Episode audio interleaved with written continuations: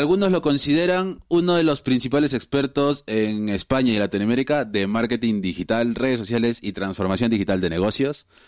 Habitual speaker en ciertos congresos, profesor de alguna de las mejores escuelas de negocio y universidades, imparte formación a medida en empresas como IBM o Microsoft, que ya me contarás tú más adelante cómo es eso, ese tipo de experiencias.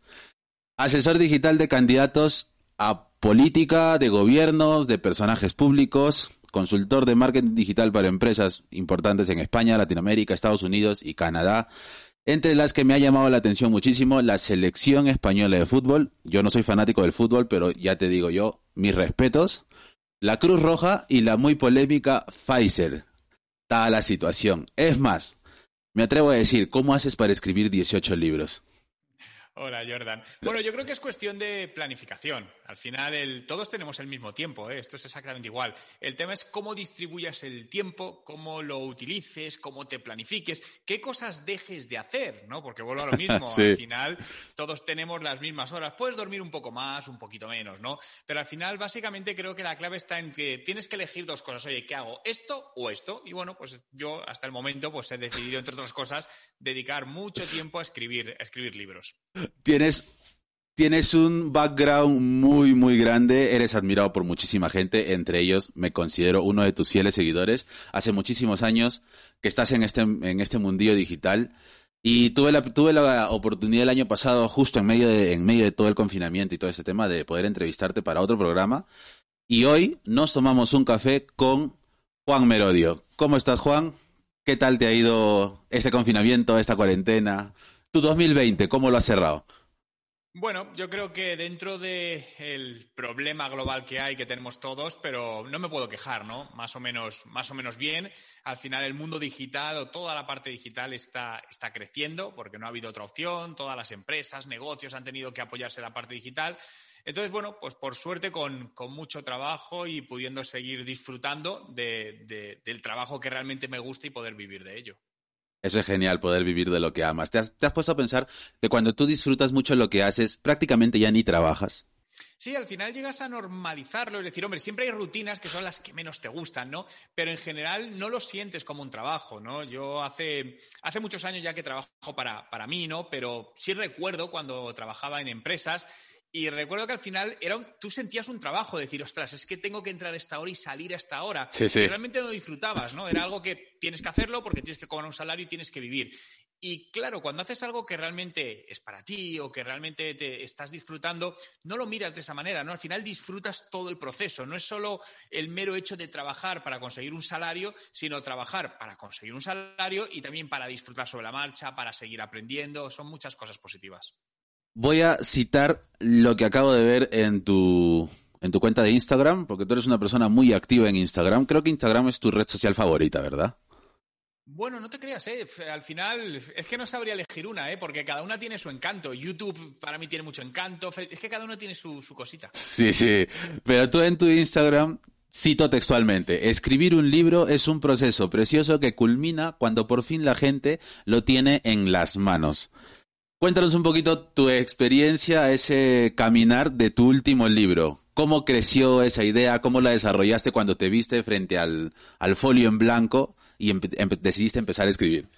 A ver, cada libro es un, es un mundo, ¿no? Y lo he escrito en distintas ocasiones, en distintos momentos. Hay libros que los he escrito literalmente por aeropuertos de Latinoamérica, literalmente. Hay otros que más tranquilo en hoteles, etcétera, ¿no?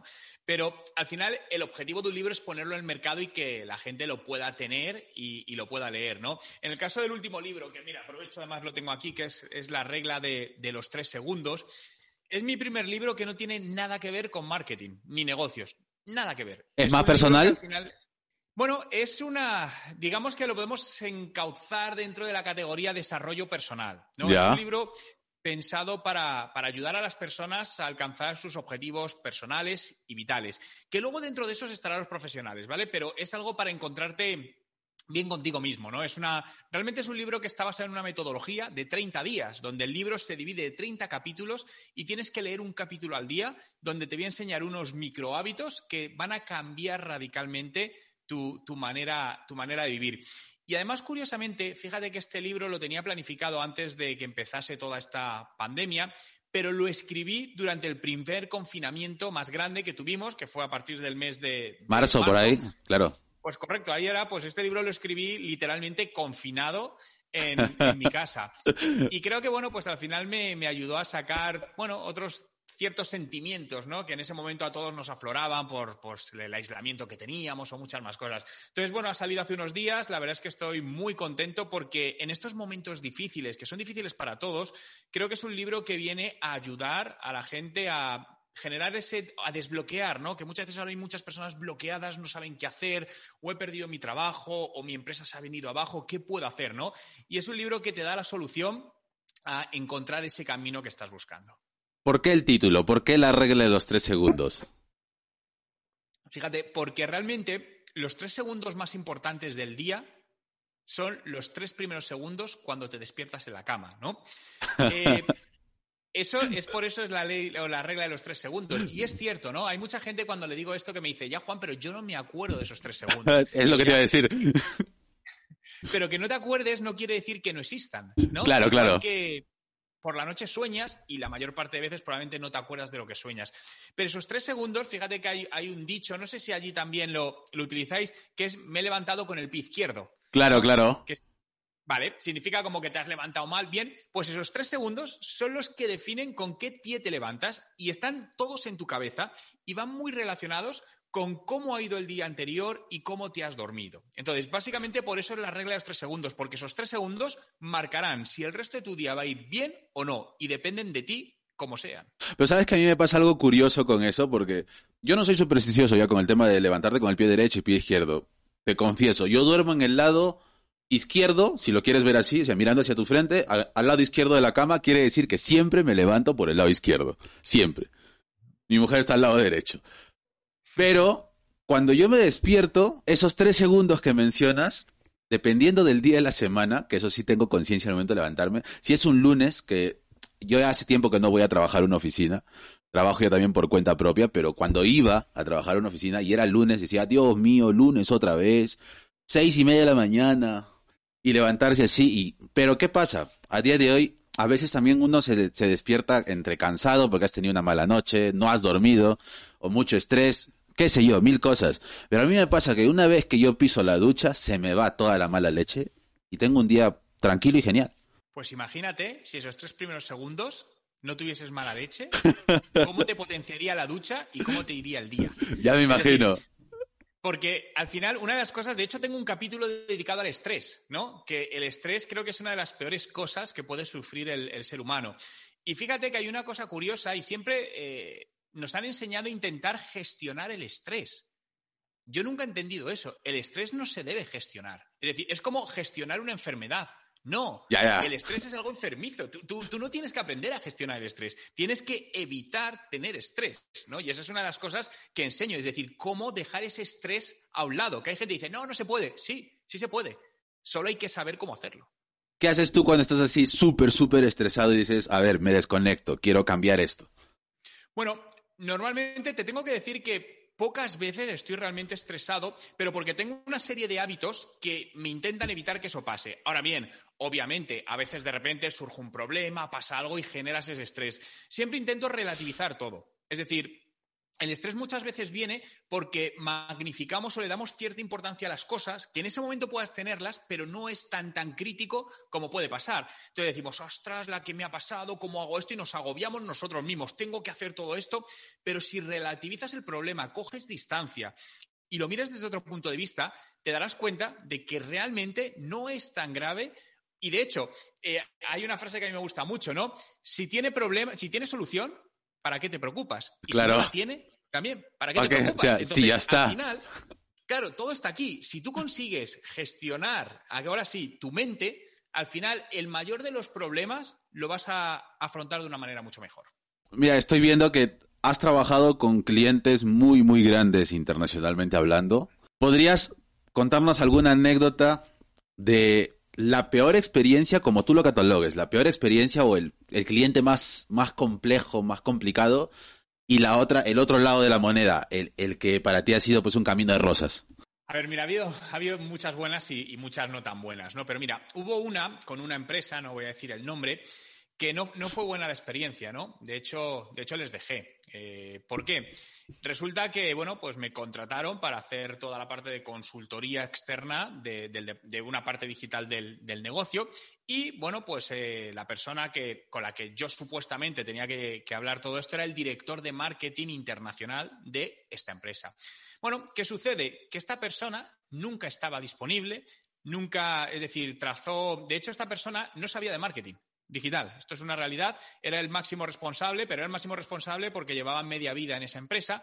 Y este hombre, pues, tenía unos planteamientos en la cabeza que a mí me pasaron en un documento, que no tenían ni pies ni cabeza, ¿no? A día de hoy. Entonces, yo con la persona que hablaba le decía, oye, es que esto no tiene sentido. Digo, oye, necesito hablar con esta persona y no había manera. No, no, es que Entonces, claro, dijo un momento y dije, yo no sigo trabajando con vosotros. Digo, porque si la persona que tiene que hacer todo esto no tiene tiempo para reunirse conmigo, ¿cómo os voy a ayudar? Lo siento mucho. Ahí os quedáis y buscáis a alguien que os pueda ayudar mejor. ¿Supiste en qué terminó eso? Eh, no, no, al final me da igual, hombre, les deseo obviamente lo mejor, pero no, no porque no voy a perder más tiempo, ¿no? Al final creo que el tiempo hay que dedicarlo, el tiempo es muy finito y muy limitado y hay que dedicarlo a lo que realmente merece la pena, ¿no? Sí, sí. Y pues no sé, mira, experiencias positivas ha habido muchas, ¿no? Desde la típica empresa que lleva muchos años funcionando, no está nada digitalizada, el dueño es una persona muy mayor, con poco conocimiento digital, y cuando empiezas, toda la empresa, incluido el dueño, se vuelca en, venga, sí, vamos a hacer el esfuerzo, vamos a hacer esto, cómo lo planteamos, ¿sabes? Una mente abierta brutal y gracias a eso obtener buenos resultados súper rápido, ¿no? Entonces, al final también lo que me ha hecho ver es que gran parte del resultado depende de la mentalidad de la gente que está en la empresa. Ya no tanto de los conocimientos, porque los conocimientos se adquieren. Digo, no te preocupes, si no sabes de esto, te enseñamos, te formamos. Eso es lo de menos. Ahora, que tengas la capacidad y la mente abierta para decir, bien, estoy aquí para reaprender, olvidar cosas que antes hacía y hacer nuevas para seguir adelante. ¿Sabes qué me ha pasado? Las mejores experiencias que he tenido yo con clientes que me han contratado directamente han sido cuando los dueños que son al final los que toman la decisión de contratar, son mayores, o sea, son personas adultas mayores. Estamos hablando de gente que está por arriba de los cincuenta y tantos, sesenta años, que es algo que lo desconocen tanto que cuando tú llegas con un planteamiento, con una estrategia, algo para que ellos, al final ellos son los que deciden si procede o no. Les, como, como tienen un desconocimiento tan grande y les abres un panorama enorme, es como que están, esa, esa sensación que tiene la gente de, eh, estoy aprendiendo algo nuevo que yo en mi vida he visto, tú eres el que me lo estás contando, enséñame, hagamos esto. O sea, yo lo que veo es ese entusiasmo de ese tipo de, clientes, es lo que se siente gratificante, ¿no te ha pasado? Sí, totalmente. De hecho, fíjate, con el tiempo eres capaz de identificar, ¿no? Todos los que nos dedicamos a esto, te pasará, ¿quién no va a ser un buen cliente? claro, claro. Hay ciertos indicadores que dices, este va a dar problemas. Pero así intentas no hacer, intentas no hacer caso a tu intuición y dices, no, bueno, a ver si me he equivocado. Pero al fin, al fin, exacto, exacto. Hace poco me contactó uno que era un joven, eh, era el gerente de marketing de una empresa de seguros ahí en España. Yo me, algo así que no sé, no sé si tú has podido identificar esto con, con el perfil de clientes general que tienes, pero pasa que cuando tú te reúnes en una videollamada o presencialmente con, esta, con una persona, si es muy joven, que se acaba de graduar, que tiene N cantidad de títulos y te pide un, digámoslo así, pues un presupuesto de tu servicio profesional, ya viene como eh, con ese encasillado en que a ver qué me vas a contar tú, ¿no? Que yo te voy a pagar, una cosa así. No sé si te pasa. Sí, bueno, eso pasa siempre, ¿no? Al final, eh, pero eso es un tema de egos, ¿no? Creo que el ego es de las cosas más dañinas que tiene el ser humano, ¿no? Porque te impide crecer. Pero el ego, el único que lo va a sufrir, que tiene un problema, es el que lo tiene encima. El que lo tiene encima, Da igual. Si alguien piensa así, oye, perfecto, tú sigue tu camino, nosotros seguimos el nuestro y que te vaya, que te vaya bien. Vamos a pasar a la sección de preguntas, ¿te parece? Perfecto.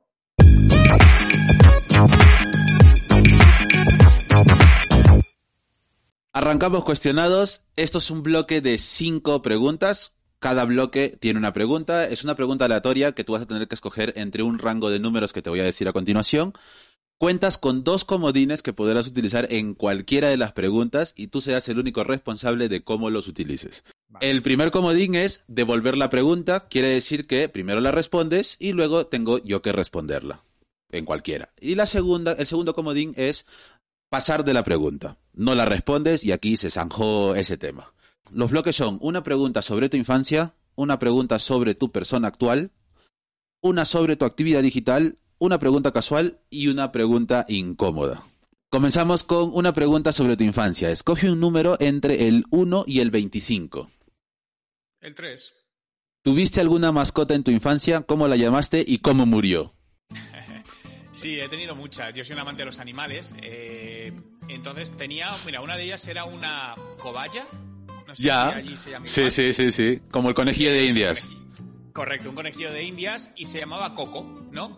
Entonces, pues bueno, era una de mis mascotas que tenía en ese, en ese momento y bueno, pues al final son animales que tampoco viven muchos años y bueno, pues tristemente falleció. ¿Recuerdas cómo? Ostras, no recuerdo, eso sí que no, no me acuerdo. Recuerdo que me llevé un disgusto, pues como siempre, ¿no? Porque al final es tu mascota, juegas con él, la sacaba de la jaula, etcétera, ¿no? Me la ponía aquí encima, no me recuerdo.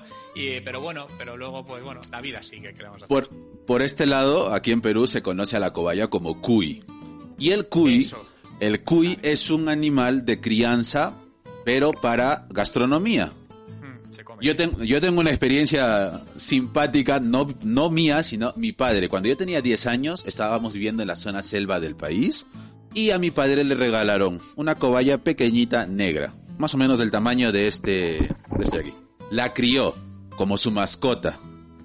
Pasó de ser una cobayita pequeñita a ser un troncho que parecía un conejo.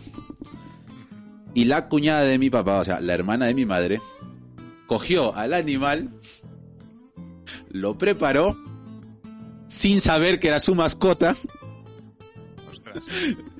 Y se lo dio de comer a mi papá. Y mi padre se lo comió, eh, le gustaba, pero no había caído en cuenta que su mascota no estaba. Y se lo estaba comiendo y cuando terminó preguntó, ¿dónde está mi, mascota? Y la, la cuñada se empezó a reír porque recién cayó en cuenta que era la mascota de mi padre y dijo, te la acabas de comer. Una semana llorando por una, por una cobaya, ¿te imaginas? Ostras, no me extraña, ¿eh? Comerte a tu mascota tiene que ser algo traumático incluso. De hecho, bueno, eh, aquí en España las cobayas no se comen, entonces para mí es, es impensable comer una cobaya. Es decir, no la comería nunca. Eh, ya, Es que he estado... No puedo, es decir, para mí es como un perro. Es decir, no sé ya, ya. un perro. Yo tampoco soy fanático de comer, eh, bueno, el cuy, ¿no? Como lo preparan aquí. No, no, personalmente no me gusta. Lo he probado una sola vez en mi vida y dije, no, gracias. Vamos a pasar a la segunda. Una pregunta sobre tu persona actual el Juan Merodio del 2021. Escoge un número entre el 1 y el 44. 5. A ver, entre ser la persona más atractiva del mundo, pero también la más pobre, o la más rica, pero también la más fea, ¿cuál elegirías? Ostras, la más rica, pero también la más fea. Eh, yo diría la más rica, ¿no? Porque al final el ser feo es algo que me vaya a dedicar a, a la moda o algo así. Creo que no va a ser un gran problema, ¿no? Eh, tampoco pasaría por cirugías, pues no me gusta mucho por esto los médicos, pero vamos, yo al final me quedaría en todo caso con la riqueza. Para mí la belleza además es algo secundario y que, y que con el tiempo va desapareciendo, ¿no? Entonces tampoco puede ser, es algo que para mí sea prioritario. Ahora entiendo por qué Forbes te nominó en su lista. Podemos decir que habrá titular, Juan Merodio prefiere la riqueza a la apariencia. Para mí sí, bueno, la riqueza en su, en su amplio concepto, no solo económica, ¿no? Claro, claro. En muchos sentidos. Pero al final, es decir, toda la parte, creo que es importante, obviamente, cuidarse y todo eso, pero vamos, para mí no es, es decir, no pongo por encima el ser guapo en ese sentido. Ya, ya. Hablando de eso, ¿tú te consideras una persona guapa, físicamente hablando?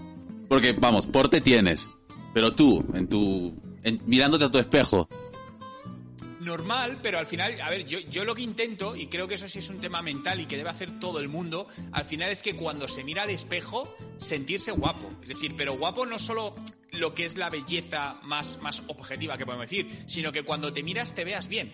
Eso es importante, porque al final eso es lo que te lleva a una mentalidad optimista, es decir, bien, hoy me veo bien, voy adelante, me voy a comer el mundo, voy a conseguir esto y lo consigues, ¿no? En cambio, hay personas que físicamente son guapas y están en una situación, por cosas de la vida, ¿eh? un poquito más eh, bajas, y no se les ve guapos o guapas, ¿no? Entonces creo que al final es muy importante que todos cuando nos miremos al espejo nos veamos guapos en ese sentido. Genial. Pasamos a una pregunta sobre tu actividad digital. Escoge un número entre el 1 y el 42. El 10. El 10, acá está. ¿Cuál prefieres? Y mira que esto te toca a ti, ¿ah? porque tú has empezado con el tema de las webs. ¿Cuál prefieres? ¿Una web rápida pero poco atractiva o una web muy atractiva pero más lenta que tortuga paralítica? rápida pero poco atractiva. Es decir, porque al final es funcional. Es decir, algo que sea muy, muy bonito, pero si tardo 10 minutos en acceder al contenido me hace perder mucho tiempo. En cambio, puede ser menos bonito, ¿no? Se me viene a la cabeza Craigslist en Estados Unidos, que es todo menos bonito, pero muy funcional y cumple su misión. Alguna de las webs, porque yo vi que tú, en parte de tu historia, has empezado con una empresa, fundaste una empresa que se dedicaba al desarrollo web para contenido temático o algo así, ¿verdad? Sí, para, para contenido para mujeres concretamente. Era una, empezó por una web de coches enfocada a público femenino en el año 2004. Wow. Y, luego saqué una red también de distintas webs, pues eh, de belleza, de trabajo, de noticias, de empleo, etcétera, etcétera. ¿Podría decirse que era como el hola femenino de aquel entonces en digital? Sí, teníamos muchas de esas cosas, sí. Al final, de hecho, eh, en aquel momento, o sea, la palabra influencer como tal no se utilizaba. Creo que ni existía. Nosotros nos, invitaban, es decir, a nosotros siempre nos invitaban a restaurantes para conocer el restaurante, a hoteles, nos dejaban coches, nos daban regalos, ¿no? No se llama influencer, pero realmente era porque probábamos cosas y hablábamos de ellas. Creo que ahí se podría catalogar como una especie de celebrity, algo así. No lo sé, bueno, tampoco es tampoco es una figura de celebrity, ¿no? Pero al final te invitaban porque eras un medio de comunicación. Claro. Eras, un medio de comunicación en Internet que llegaba a cierta audiencia y les interesaba que tú hablases de su producto para que tu audiencia, esa audiencia, te les conociese. En aquel entonces, esas webs eran, como esta pregunta, rápidas, pero no tan bonitas, o bonitas, pero no tan rápidas. A ver, a ver, no eran tan bonitas como pueden ser ahora, pero no eran feas, es decir, al final trabajábamos o intentábamos trabajar el diseño lo, mejor posible y la rapidez también, básicamente porque para el usuario es mejor, pero también para Google es mejor, ¿no? De cara a que te posicione bien en su buscador, eh, la velocidad de carga era, importante. Creo que al final hay que buscar un equilibrio, ¿no? Eh, es lo difícil realmente en todo, encontrar el equilibrio, pero si consigues encontrar el equilibrio entre que sea bonito y que sea rápido y sea funcional, pues creo que ahí está la mayor perfección que se puede alcanzar en esa parte. Genial. Pasamos ahora a una pregunta casual. Te recuerdo que aún dispones de tus dos comodines. Las puedes usar en cualquier momento. Si quieres, las puedes guardar. Eh, la pregunta casual. Escoge un número entre el 1 y el 53. El 40. ¿Tienes mascotas a día de hoy? Sí. Sí, perfecto. Entonces esta pregunta te, te cae a pelo. ¿Consideras que tu mascota es uno más de la familia? ¿Por qué? Llama Teddy, es mi perrito, y porque literalmente es uno más de la familia. Es decir, al final, eh, para mí es, es, es, que es una parte más. Es decir, siempre que puede ir conmigo, va conmigo, siempre que tal. Entonces, es un miembro, al final es un ser vivo, ¿no? Yo creo que cuando tienes un ser vivo en, en, una casa, tiene que ser uno más de la familia. Obviamente no es tu hijo, no podemos confundir papeles, pero es un ser vivo que tiene sus sentimientos y que, pues al final, a mí lo que me gusta es hacerle sentir bien, que esté lo más a gusto posible, que disfrute la vida lo mejor posible, por lo que para mí sí es uno más. Perfecto. Es de los que consiente mucho a su mascota. Lo de él está yo a mí me ha pasado que por lo menos con los perros, mi cuñado le encantan los perros. Y perro que ve en la calle lo trata de rescatar y siempre lo veo que le da esos enlatados tipo gourmet. Y hay veces que se me ha pasado pensar por la cabeza, hermano, ese perro está comiendo mejor que tú. ¿No te, ¿No te pasa a ti eso con, con tu mascota? Sí, bueno, le intentamos cuidar al máximo posible. Al final, oye, si le puedes comprar una alimentación mejor para él, porque es más sana, es ecológica, tal, si podemos, lo, lo, hago, ¿eh? Lo voy a hacer. De hecho, a veces es cierto que, te pasas, ¿no? Porque una de las cosas, cuando le cuando vino con nosotros al principio, que era, que era cachorro, eh, me dio por comprarle juguetes todo el rato. Era, horrible. Entonces, claro, llené la casa de juguetes para el perro. Y una vez, pues vino una entrenadora, ¿no? Porque nos tenía que ayudar algunas cosas y me dijo, Juan, mal hecho. Dice, al final es como un niño. Todo un niño, si le haces muchos juguetes al final no los valora. Dice, un perro es lo mismo. Dice, ¿a que no juega con todo? Digo, no. Y claro, porque tiene tanto que le ha quitado el valor. ¿Cuántos les has llegado a comprar? ¿Te has puesto a calcularlos? muchísimo. Es decir, yo hubo un momento que, no sé, el perro llevaría dos meses con nosotros y fácilmente podía tener 25 juguetes por casa. ya me imagino. Por Amazon. Pues no, mira, esto, aquí yo vivía en Canadá, vivía en la ciudad de Toronto en este momento y justamente debajo de casa tenía una tienda muy grande de animales y siempre, pues al final salía y entraba a la vida, voy a ver qué hay hoy, pa, y, pa venga, esto, va, voy a ver qué hay hoy, este hueso. Y así me tiraba todos los días, entonces al final me dejaba el sueldo ahí. sí, ya me imagino al dependiente de la tienda, don Juan, ¿cómo está? Firme aquí para su nómina de fin de mes. Sí, sí, sí, casi, casi. Perfecto. Vamos con la última, con el último bloque de preguntas. Son las preguntas incómodas. Aquí todas son de mal rollo, todas. Vale. Así que puedes utilizar cualquiera de tus dos comodines en esta. Escoge un número entre el 1 y el 59. 25. ¿Le has roto el corazón a alguien alguna vez? Coméntalo.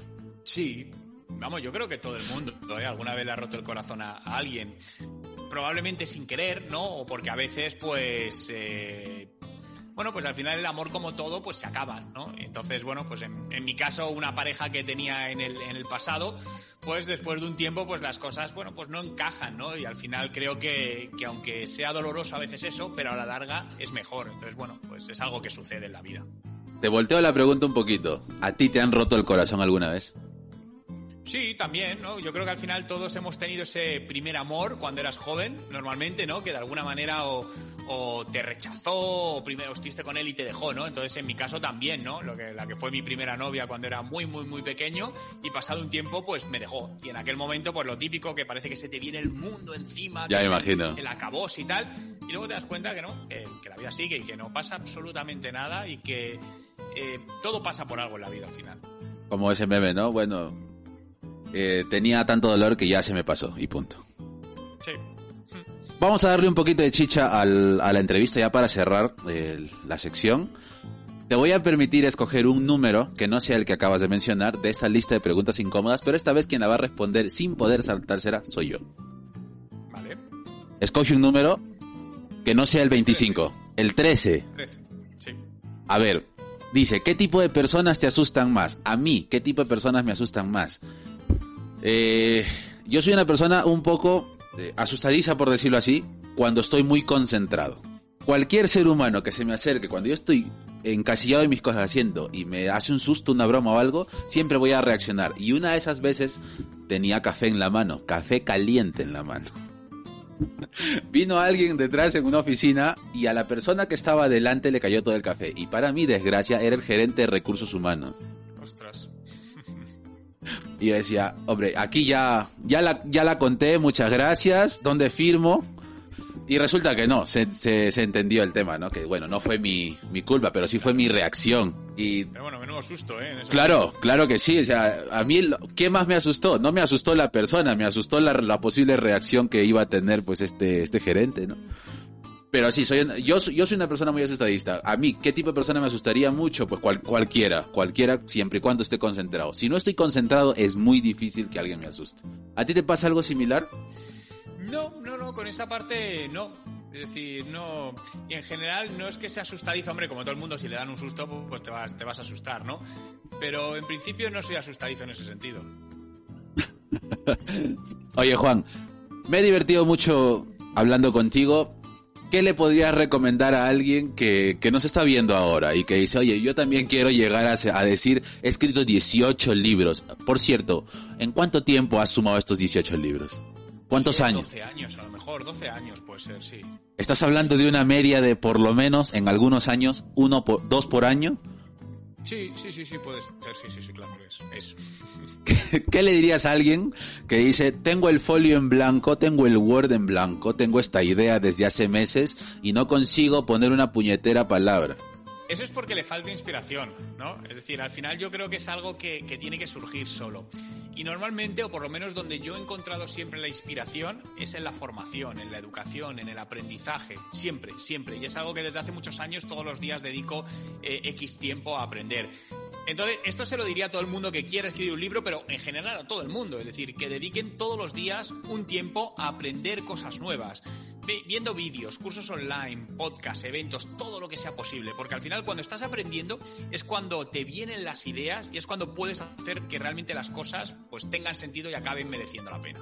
Muchísimas gracias Juan por tu tiempo, gracias por formar parte de este programa. Espero tenerte más adelante cuando saques un 19 libro.